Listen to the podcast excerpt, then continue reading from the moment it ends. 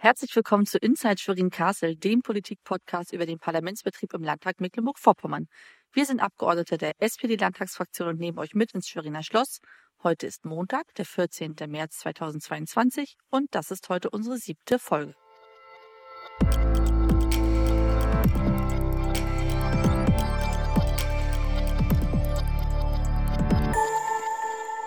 Hallo in die Runde, in die verspätete Runde.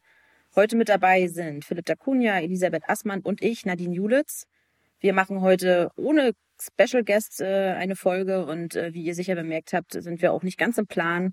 Ähm, aber wir haben einfach entschieden, dass ja, dass es andere Prioritäten in diesen Zeiten gibt und dass es vielleicht auch äh, unangemessen ist, ähm, vielleicht lustige Stories zu erzählen. Äh, und deswegen haben wir ein bisschen gewartet und äh, haben uns jetzt aber entschlossen, dass wir jetzt doch eine Runde aufnehmen und ähm, euch ein bisschen was erzählen. Wir sitzen auch gerade im Landtag zusammen, haben drei Tage Landtagssitzung hinter uns und da gibt es eine Menge zu erzählen. Das werden wir heute machen. Ähm, wir werden natürlich über die Ukraine sprechen und über den Frauentag. Das sind äh, auf jeden Fall Themen. Wir haben Anträge diese Woche beraten, die wir mit euch besprechen wollen. Und vor allem haben wir 100 Tage MV-Koalition hinter uns. Auch ein Thema der Landtagssitzung und da wollen wir auch mit euch drüber sprechen. Ja, ich würde auch mal da einsteigen. Natürlich das allbeherrschende Thema, ähm, die Ukraine, als wir eigentlich aufnehmen wochen, äh, wollten vor zwei Wochen, ähm, ging es los. Putin hat seinen Angriffskrieg auf die Ukraine, ein souveränes Land in Europa gemacht. Da waren wir alle ziemlich äh, fassungslos. Also ich für meinen Teil habe morgen aufgewacht und habe gedacht, unglaublich, hätte ich niemals gedacht. Man muss dazu sagen, wir haben als Land äh, auch über Jahre hinweg eine vor allem engere Partnerschaft gehabt. Äh, gehabt. Wir haben mal gehofft, dass man durch äh, wirtschaftliche ähm, Schnittstellen es einfach hinbekommt, dass man so eine friedliche Koexistenz hinbekommt, dass man einfach tatsächlich, äh, wenn man darüber ähm, Verbindung hat, dass einfach ein Krieg nicht so schnell ausbricht. Das ist ja auch Europäische Union, das ist, glaube ich, das beste Beispiel. Wir haben äh, fast acht Jahrzehnte, glaube ich, 77 Jahre in Europa keinen Krieg gehabt. Das haben wir vor allem, weil die Europäische Wirtschaftsgemeinschaft, die Europäische Union damals gegründet wurden, weil man gesagt hat, wenn man miteinander Handel treibt, dann äh, führt man keinen Krieg. Und bei uns waren das tatsächlich auch intensive Debatten. Wir hatten in der vergangenen Woche eine Sondersitzung, ein, das war auch mehrmals Thema in dieser Woche. Und was, glaube ich, auffällt, was ich äh, ganz beeindruckend finde, ich weiß nicht, wie das bei euch ist, ich höre hier fast täglich von Leuten, die äh, in meiner Nähe, also rund um Güstrow und darüber hinaus, Leute privat untergebracht haben, die losgefahren sind, äh, die jetzt äh, wirklich Hilfe anbieten. Und ich finde, wenn man guckt, was für eine Solidarität gerade herrscht, den Leuten hier entgegenzukommen, sie, sie, ihnen zu helfen. Teilweise konnten die schon am ersten Tag nach der Ankunft in Schulen rein, was glaube ich normalerweise ja ganz selten ist. Das ist gerade was richtig, richtig Gutes. Ich hoffe, wir bewahren uns das, aber ich hoffe, der Krieg ist auch bald vorbei, dass die Leute zurückkommen oder dass sie sich zumindest, wenn es nicht geht, die Häuser kaputt sind, hier unterkommen. Ja, ich bin auf alle Fälle ähm, ja extrem geschockt auch gewesen, ähm, als das losgegangen ist. Und ähm, bin aber gleichermaßen überrascht, dass einfach sozusagen das, was ähm, als EU auch möglich ist, auch ausgeschöpft wird. Also dass wir relativ unkompliziert einfach auch jetzt die Menschen, die aus sehr, sehr guten Gründen flüchten und zu uns kommen und auch in andere europäische Staaten kommen, aufnehmen können und versorgen können. Und das mit einer unglaublichen, ähm, ja, mit einem unglaublichen Einsatz einfach von vielen Ehrenamtlichen und Privatpersonen, die ähm, jetzt ihre Wohnungen anbieten, die Zimmer anbieten, die Material zusammengetragen haben, insbesondere auch für Kinder, für Säuglinge. Ne? Wir haben jetzt in Ludwigsburg Parchim ähm, jetzt einen Schwung ganzer Kinder aus dem Kinderheim aus der Ukraine, ähm, die jetzt ankommen und die ähm, oder angekommen sind und wo wir jetzt schauen müssen, wie die besten Bedingungen dann einfach geschaffen werden können, damit die Kinder ähm, ja aha, das Trauma, was es gibt, was sie ähm, sicherlich zum Teil vielleicht auch schon hatten, weil sie ja generell schon aus ihren Familien rausfahren, dann die Bombardierung, ähm, die lange Fahrt nach Deutschland, ähm, die Sprachbarrieren, also das sind einfach ähm, Erlebnisse, die können wir uns alle miteinander nicht vorstellen. Und das ist wirklich, wirklich unfassbar schlimm. Und wenn ich dann sehe, wie engagiert unser Landkreis da ist, wie engagiert auch unsere Kollegin Christine Klingohr genau in diesen ja, Organisationen auch eingebunden ist.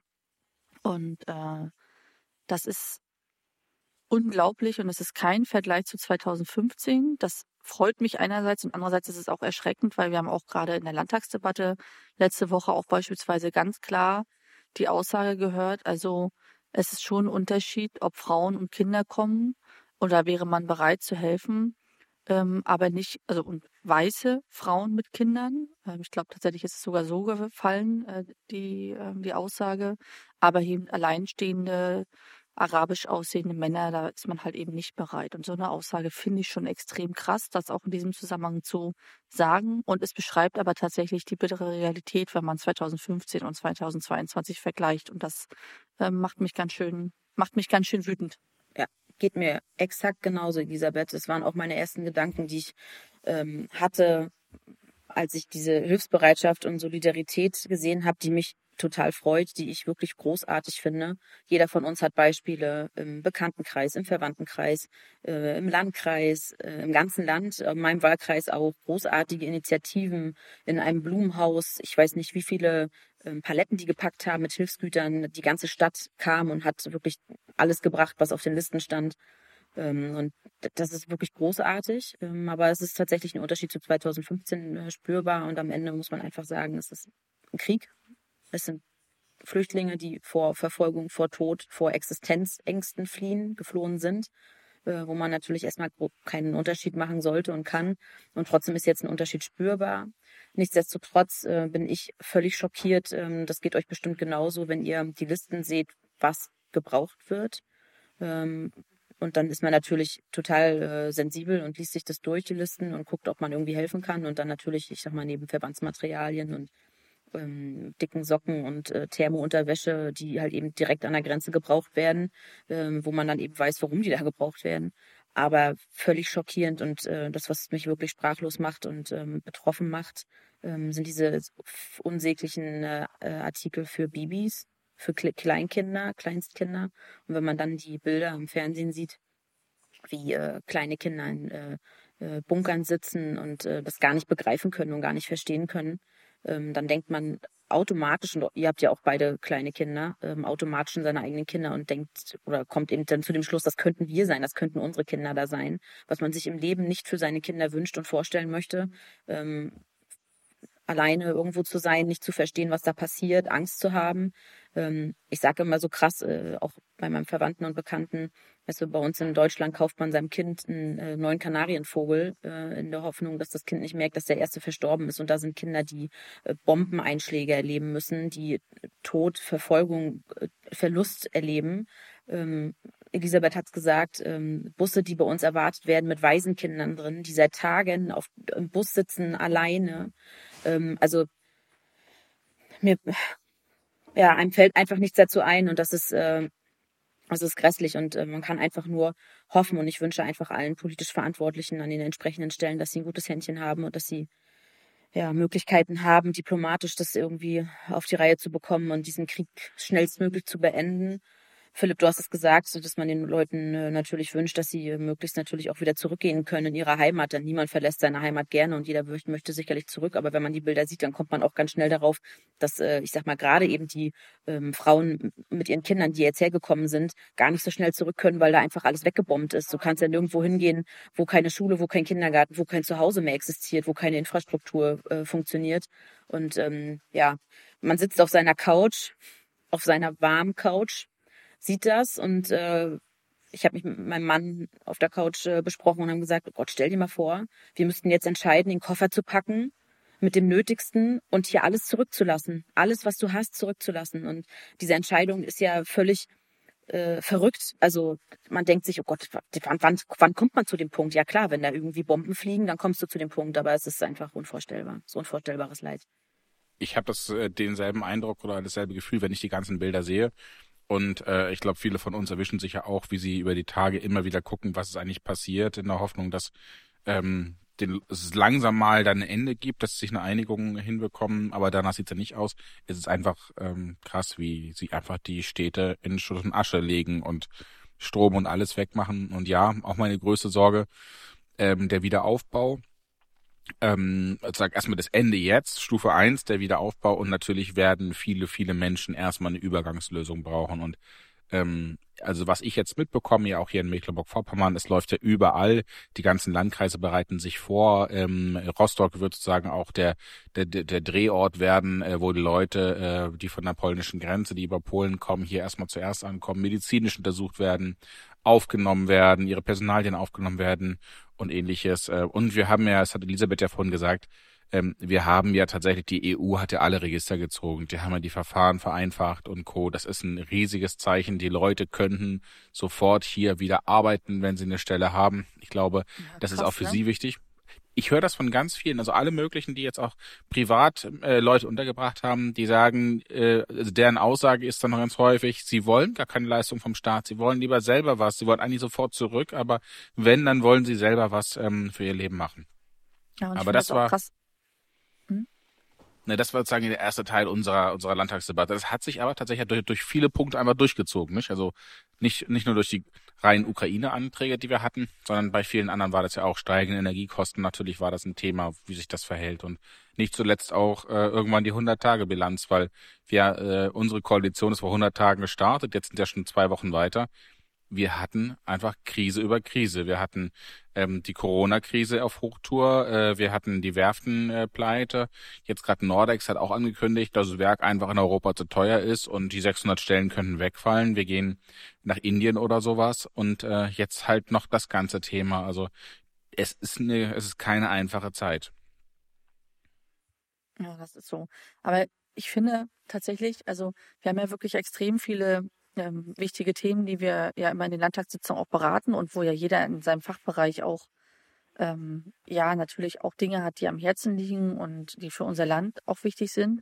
Und wenn man dann aber so eine Krise wie jetzt den äh, durch Putin angezettelten Ukraine-Krieg sieht, dann kriegt man schon nochmal, ähm, oder ich zumindest, ein ganzes Stück mehr Demut. Ne? Also wirklich, ähm, was sind das eigentlich für Dinge, die wir hier besprechen, die wir auf den Weg bringen wollen, um ähm, dafür zu sorgen, dass es Mecklenburg-Vorpommern und vor allem den Menschen, die hier leben, einfach noch besser geht. Ne? Und zwei Flugstunden weiter ähm, fliegen die Bomben gerade in die Häuser und das ist was, was ich, ähm, was ich mir überhaupt nicht vorstellen kann, was, äh, was ich nicht, also was ich persönlich gar nicht fühlen kann, was in den Menschen los ist und ähm, kann sich nur wünschen, dass niemand das jemals ähm, erleben muss.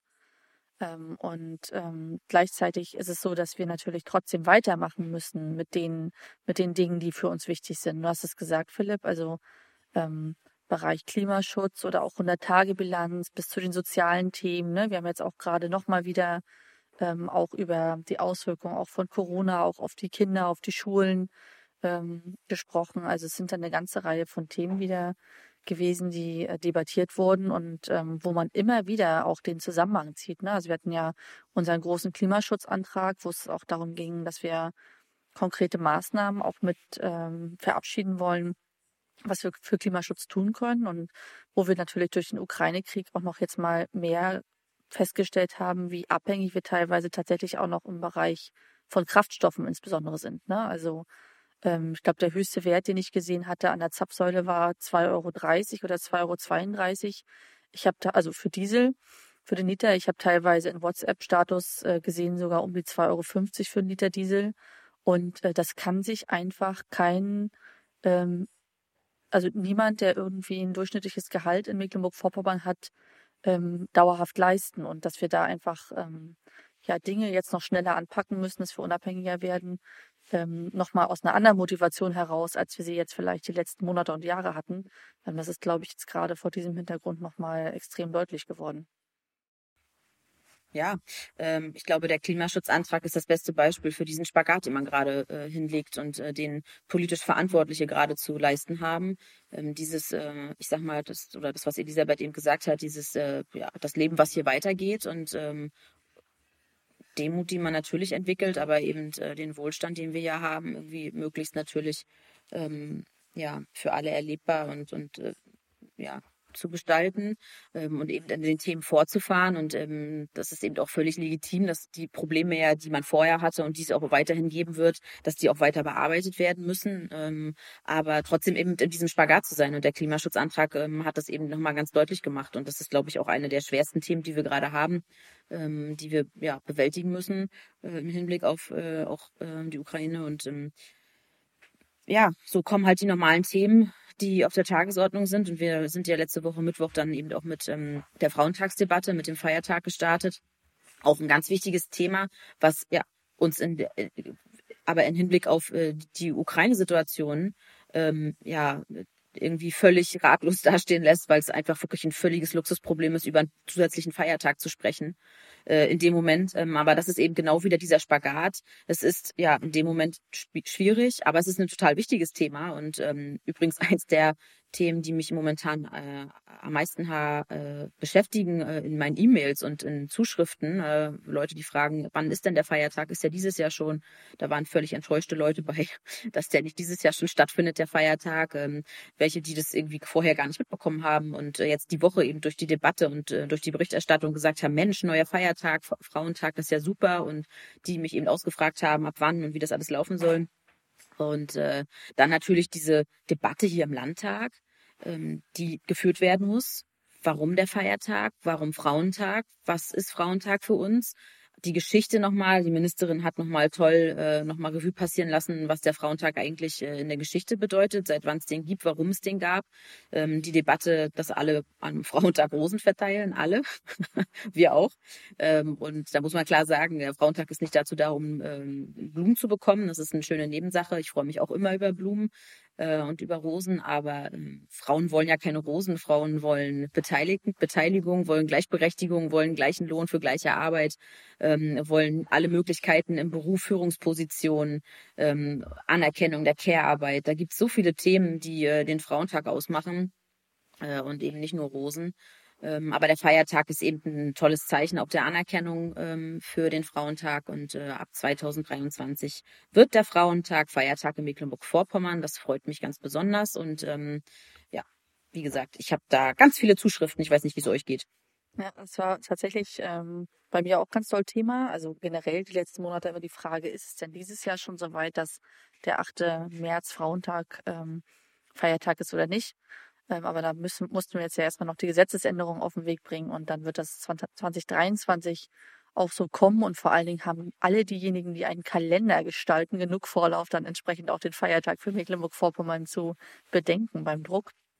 Aber was ich tatsächlich in der Debatte ganz kurios fand, war, wieso teilweise abgelenkt wurde von den Themen, die eigentlich der Frauentag ähm, darstellen und was sozusagen die Historie ist und dann mit Begriffen wie Ostalgie und der Frauentag wäre ja insbesondere zu DDR-Zeiten ja gar nicht ähm, ja genutzt werden, um tatsächlich auf das, was Frauen ähm, erkämpft haben und noch weiter erkämpfen wollen, einzugehen, sondern man hätte sich halt irgendwie lose zum Kaffeeklatsch getroffen und das würden wir jetzt auch noch unterstützen und da einen Feiertag draus machen.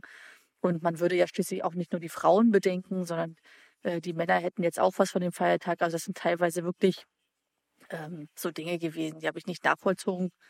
Ähm, und vor allen Dingen, wenn man bedenkt, dass wir in Mecklenburg-Vorpommern im Verhältnis zu anderen Bundesländern auch äh, relativ weniger Feiertage haben ähm, und dann ähm, Menschen haben, die sehr viel, sehr hart, zu teilweise wirklich geringen Löhnen arbeiten, ähm, dann finde ich, haben wir das verdient. Und wenn dann der Anlass auch noch ist, dass äh, so ein politisch äh, wertvoller Tag für unsere Sozialdemokratie, aber auch für die starken Frauen in der Sozialdemokratie dann ähm, dafür herangezogen wird, dann finde ich das eine super Sache.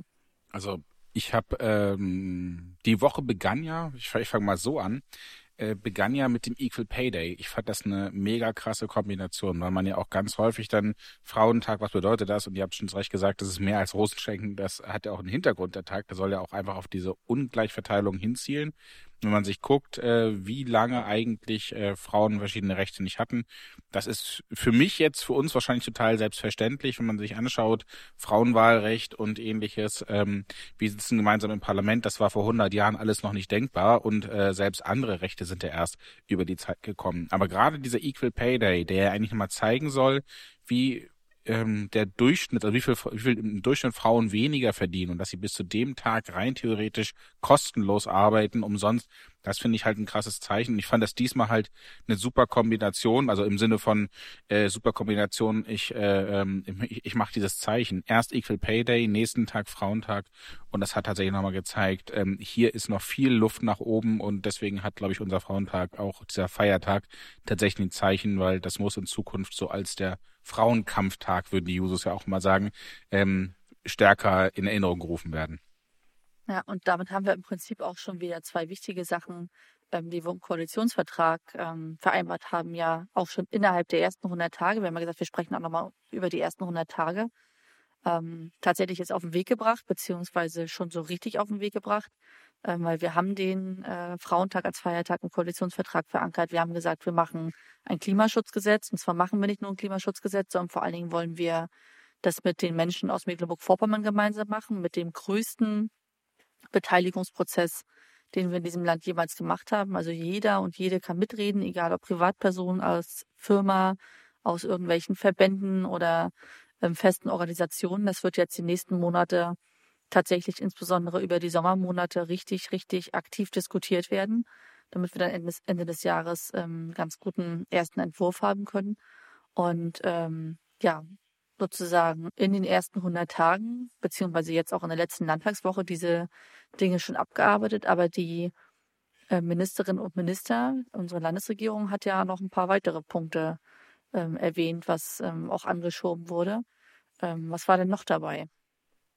Also wir hatten eine Debatte, ich bin ja, ich bin ja nicht im Bildungsausschuss, äh, aber äh, ich fand ganz emotional ja auch die Frage der Schulnetz, also wie wir das Schulnetz aufrechterhalten wollen.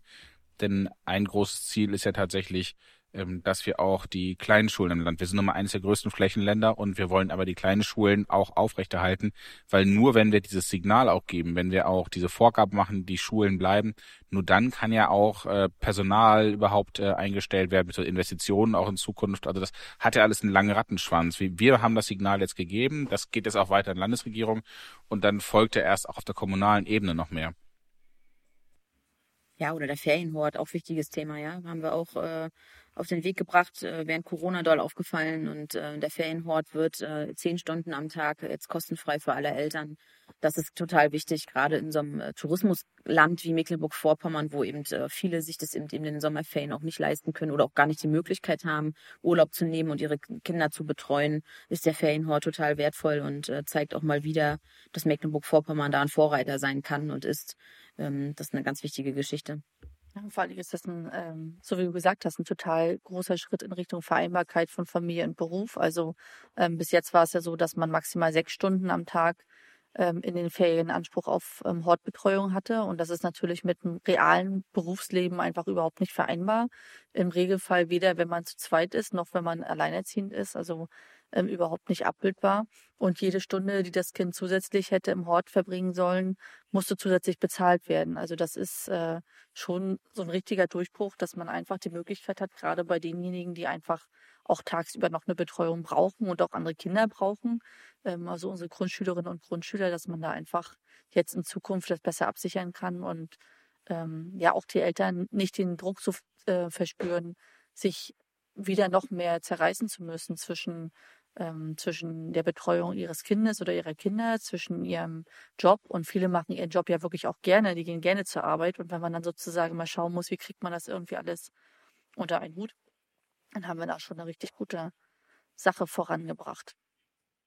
Ja, und dann war ja, hatten wir vorhin schon gesagt, aber 100 Tage Bilanz. Ich glaube, 23. Februar wäre eigentlich der Weg gewesen, äh, der, der Tag gewesen, wo die 100 Tage rum waren. Da hatten wir jetzt keinen Landtag. Äh, zwischendurch waren nach die Winterferien. Das fand es diesmal statt. Da hat äh, die äh, CDU-Fraktion, wollte uns da äh, auflaufen lassen und hat es genannt, ähm, Linkskoalition, kein Aufbruch für Mecklenburg-Vorpommern. Das war bestimmt ein Schreibfehler, wie er schon unsere Vizeministerpräsidentin gesagt hat. Die wollten ein bisschen schreiben, ein Aufbruch für Mecklenburg-Vorpommern.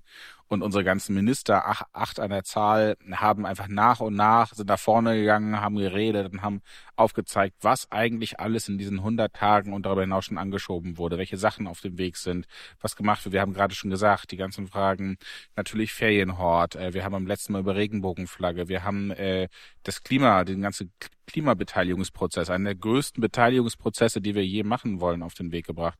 Wir haben äh, selbst im Gesundheitsministerium, was ja eigentlich an der Grenze ist zu allem, was man machen kann, haben die schon viel auf dem, äh, haben, äh, haben sie gerade auch die Themen Pflege und sowas auf den Weg gebracht, die, die neuen Projekte. Wir haben im Justizministerium den Frauentag, äh, Bildungsministerium war stark unterwegs. Also wir haben tatsächlich in 100 Tagen viel vorzuführen. Ich fand einfach, wie sie das vorgetragen haben, dass jeder Minister nach vorne gegangen ist und gesagt hat, zack, zack, zack, das haben wir gemacht, das ist alles passiert und da, wir sind daran, alles abzuarbeiten, was wir versprochen haben. Fand ich mega.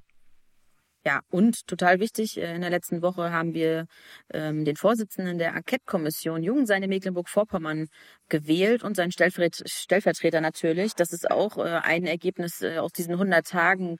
Äh, und wenn ich jetzt so zurückblicke, ich war in dem äh, Prozess ganz eng beteiligt äh, auf unserer Seite, auf der Seite der SPD-Fraktion und ähm, was das an Arbeit gekostet hat im Hintergrund, das alles zu organisieren, alles abzusprechen, wie die Enquete laufen soll, mit wem, wie viele Personen, ähm, das ist ein Haufen Arbeit gewesen und ähm, man denkt dann immer 100 Tage ist viel, aber das ist in so einem Parlamentsbetrieb überhaupt gar nichts.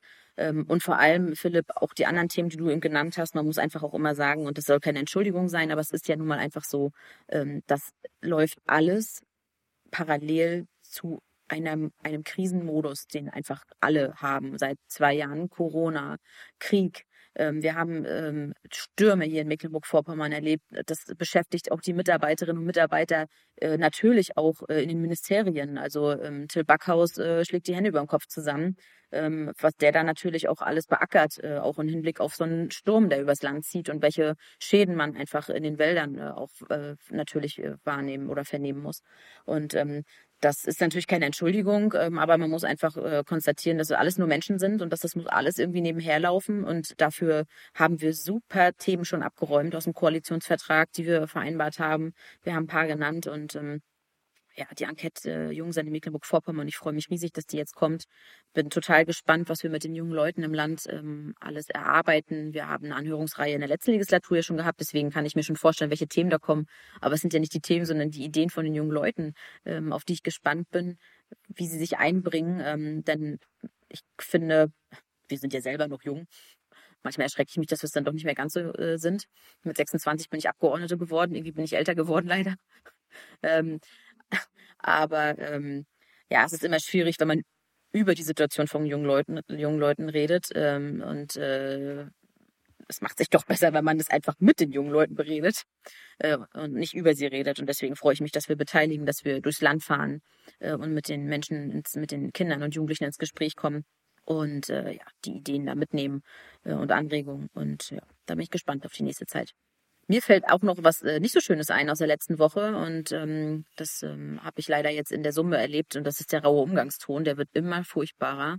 Ähm, klar, gibt immer mal Debatten, wo man auch vielleicht emotionaler wird und die einen irgendwie sehr berühren und wo man dann vielleicht auch mal übers Ziel hinaus äh, schießt, aber mir ist jetzt auf jeden Fall in der letzten Woche nochmal aufgefallen, wie oft äh, persönlich äh, auch äh, Debatten geführt werden und persönlich verletzend und äh, Kommentare kommen ähm, von allen Seiten. Ich will da auch niemanden ausschließen. Wahrscheinlich sind wir auch alle ein bisschen drüber und äh, natürlich auch ein bisschen äh, emotional geladen, aber ich äh, würde mir wünschen, dass es da wieder ein bisschen ruhiger wird und wir vielleicht wieder ein bisschen mehr zur Sacharbeit äh, kommen und nicht mehr ja, so emotional geladener reagieren alle gebe ich dir komplett recht. Ähm, es ist natürlich ein Unterschied. In der letzten Legislatur hatten wir vier Fraktionen im Landtag. Es war eigentlich ganz klar, äh, wir waren mit der CDU zusammen, wir hatten die AfD auf der einen Seite, mit denen keiner zusammengearbeitet hat.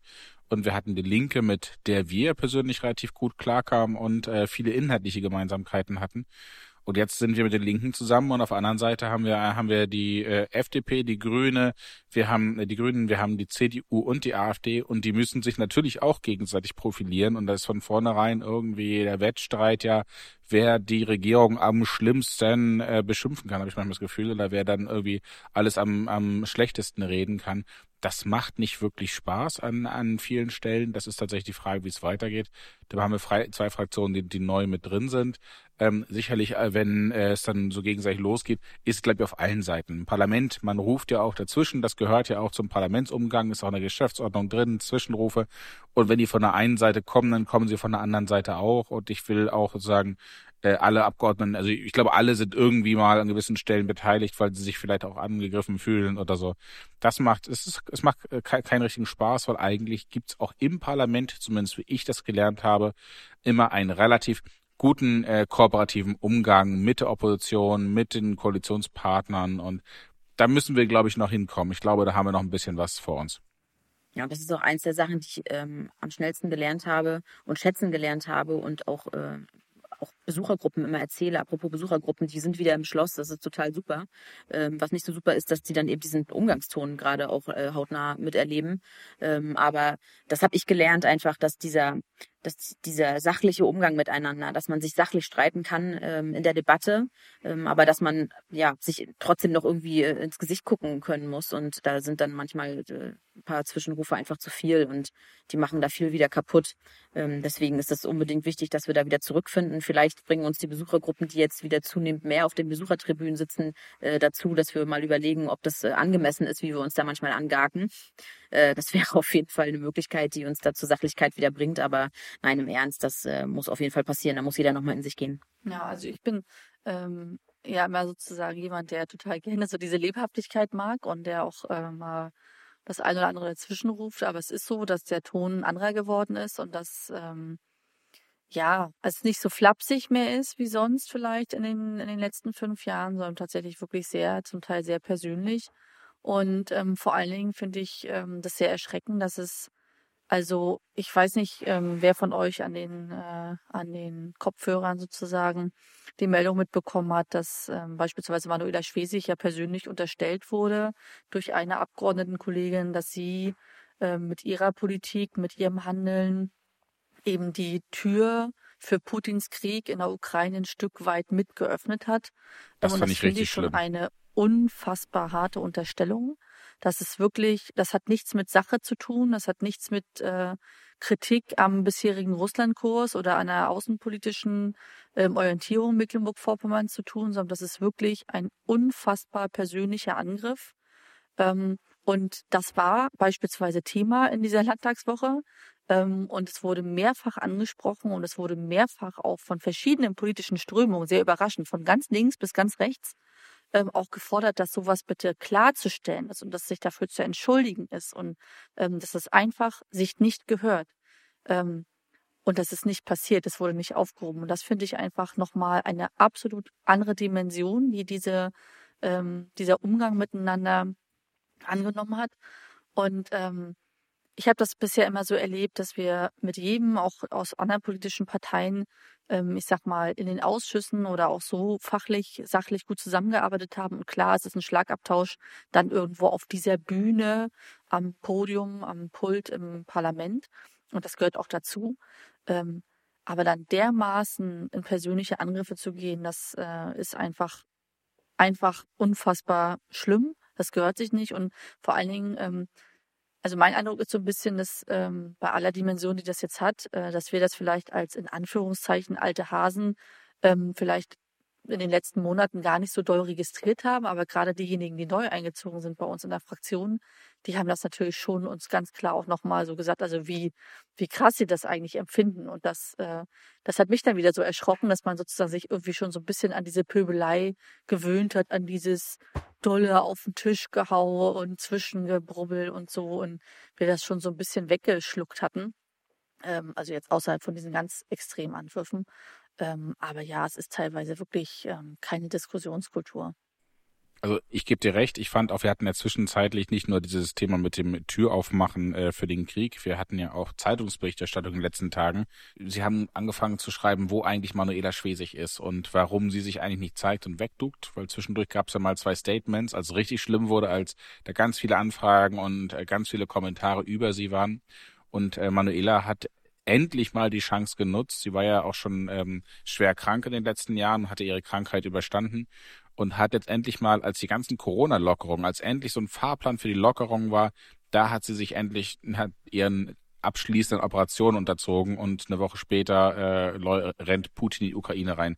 Das war richtig schlimm. Aber von den negativen Themen auf die positiven Themen. Ich habe diesmal tatsächlich kein Wurstgulasch unten gegessen. Ich habe Tortellini gegessen. Es gab, äh, gibt ja so das schönes Wurstgulasch in der Landtagswoche. Es hat wieder funktioniert. Der Wunsch ist gefolgt, aber ich fand die Tortellini sahen so gut aus. Da habe ich die, diesmal die gewählt. Ohne Witz, ich habe auch kein Wurstgulasch gegessen diese Woche. Lag aber daran, dass mein Kind dabei war und mein Kind noch nicht so gut Nudeln essen kann. Deswegen musste ich Kartoffeln essen.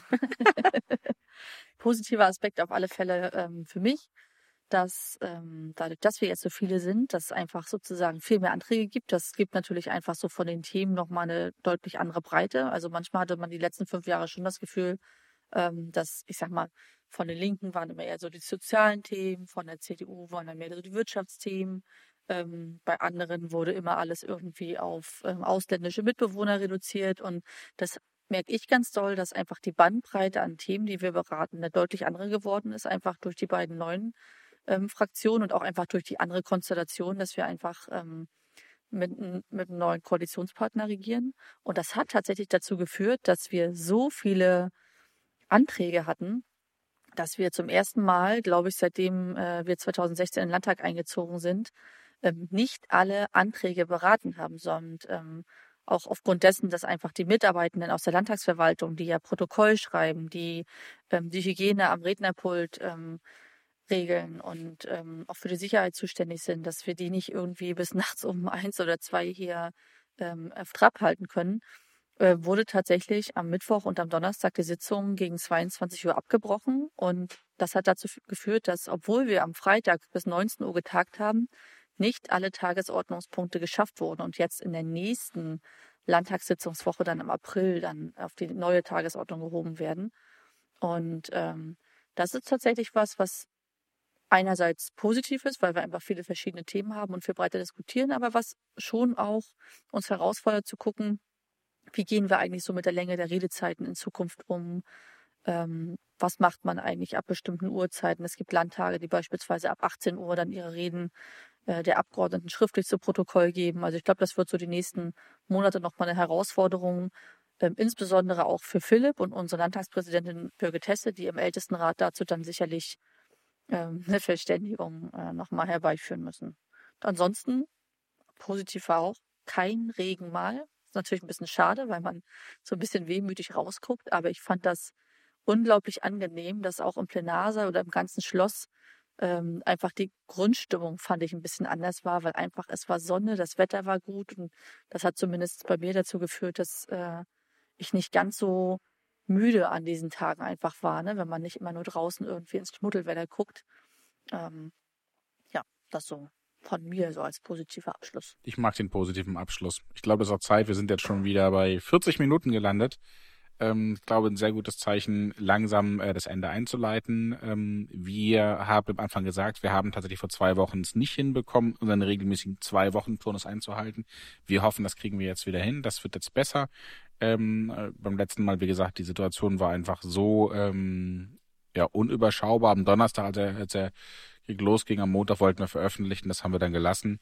Wir nehmen euch dann wieder mit. In zwei Wochen ist wieder Ausschusswoche bei uns im Landtag. Da tagen dann regulär die nächsten äh, Ausschüsse und dann geht auch bei uns das die äh, goldene Zeit oder die Hauptzeit des Parlamentarismus los. Wir haben in vier Wochen so ungefähr ähm, die große Zeit der Haushaltseinbringung. Da ist dann bei uns alle, sind alle schwer am Schuften, alle schwer am Tragen der großen gedruckten Exemplare, wo eigentlich, also welche Schwerpunkte die zukünftige Landesregierung setzt, wo wir finanzielle Mittel ausgeben, wie viel Personal in verschiedenen Bereichen, wie wir unsere Vorhaben finanzieren, wie wir den ÖPNV, SPNV, wir die beitragsfreien Hort, also die äh, beitragsfreie Kita weiter, aber auch den Ferienhort, die ganze Frage Schule. Ähm, da können wir euch in den nächsten Wochen ganz viele tolle Themen näher bringen.